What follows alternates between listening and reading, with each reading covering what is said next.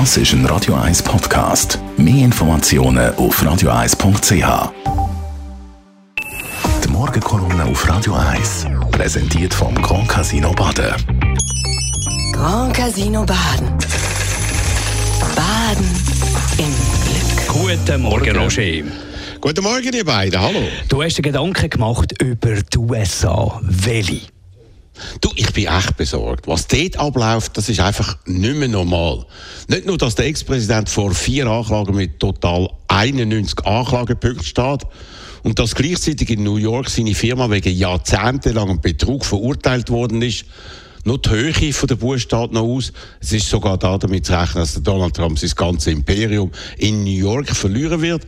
Und das, nachdem er bereits wegen schwersten sexuellen Übergriff zu einer Buße in Millionenhöhe verurteilt worden ist. Aber das ist erst der Anfang.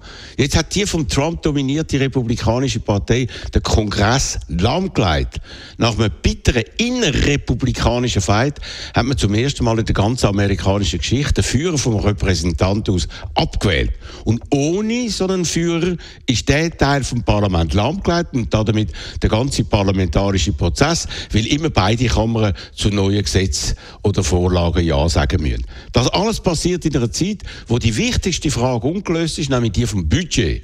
Und so ein, ohne so ein Budget gibt es einen Shutdown, also einen weitgehenden Stillstand vom Staat. Letzte Woche hat man in letzter Sekunde das Problem für 45 Tage vor sich hergeschoben, wobei es sehr fraglich ist, ob es unter den aktuellen Umständen dann eine Lösung geben kann. Und das Schlimmste ist, dass trotz all dem Chaos der Donald Trump gemäß Umfragen gleich gute Werte hat wie der Joe Biden. Das heißt, er hat trotz all diesen katastrophalen Ereignissen gute Chancen, nochmal Präsident zu werden. Also ich liebe Amerika, ich habe dort gelebt, aber ich verstehe das Land immer weniger. Wäre das wirklich so schlimm, wenn der Trump noch einmal gewählt würde? Du, das wäre katastrophal. Eine zweite Amtszeit wäre viel, viel schlimmer als die erste. Er hat schon bereits angekündigt, dass er nach einer Wiederlage äh, Wiederwahl Rach an seine Gegner nehmen würde. Er wird kritische Medien schliessen, als Demokratie weitgehend abschaffen und er wird Ladendieb verschiessen lassen. Und hat am obersten Militär, General Milley, angedroht, dass er wegen Hochverrat hingerichtet werden müsste, weil er sich am Trump nicht völlig unterworfen hat.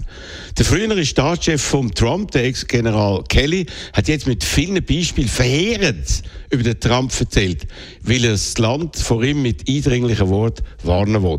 Soll der Trump alle gefallenen amerikanischen Soldaten als Loser bezeichnet oder als Sucker, also als Trottel, weil sie sich für eine Sache geopfert haben, die ihnen selber nichts gebracht hätte. So einer darf unter keinen Umständen nochmal Commander-in-Chief werden, also, also Oberbefehlshaber von den USA, hat der Kelly gesagt und seine Aussagen mit dem Spruch «So help us God» abgeschlossen. Ja, Amerika rutscht immer mehr in eine existenzielle Krise und das betrifft nicht nur das Land, das wir doch alle so lang so stark bewundert haben. Nein, das betrifft uns alle und die ganze Welt. Nicht aber wirklich nichts ist jetzt ausgeschlossen. Die Morgenkolumne von Roger Schawinski, die gibt es zum Nachlesen auf radio1.ch. Die Morgenkolumne auf Radio 1.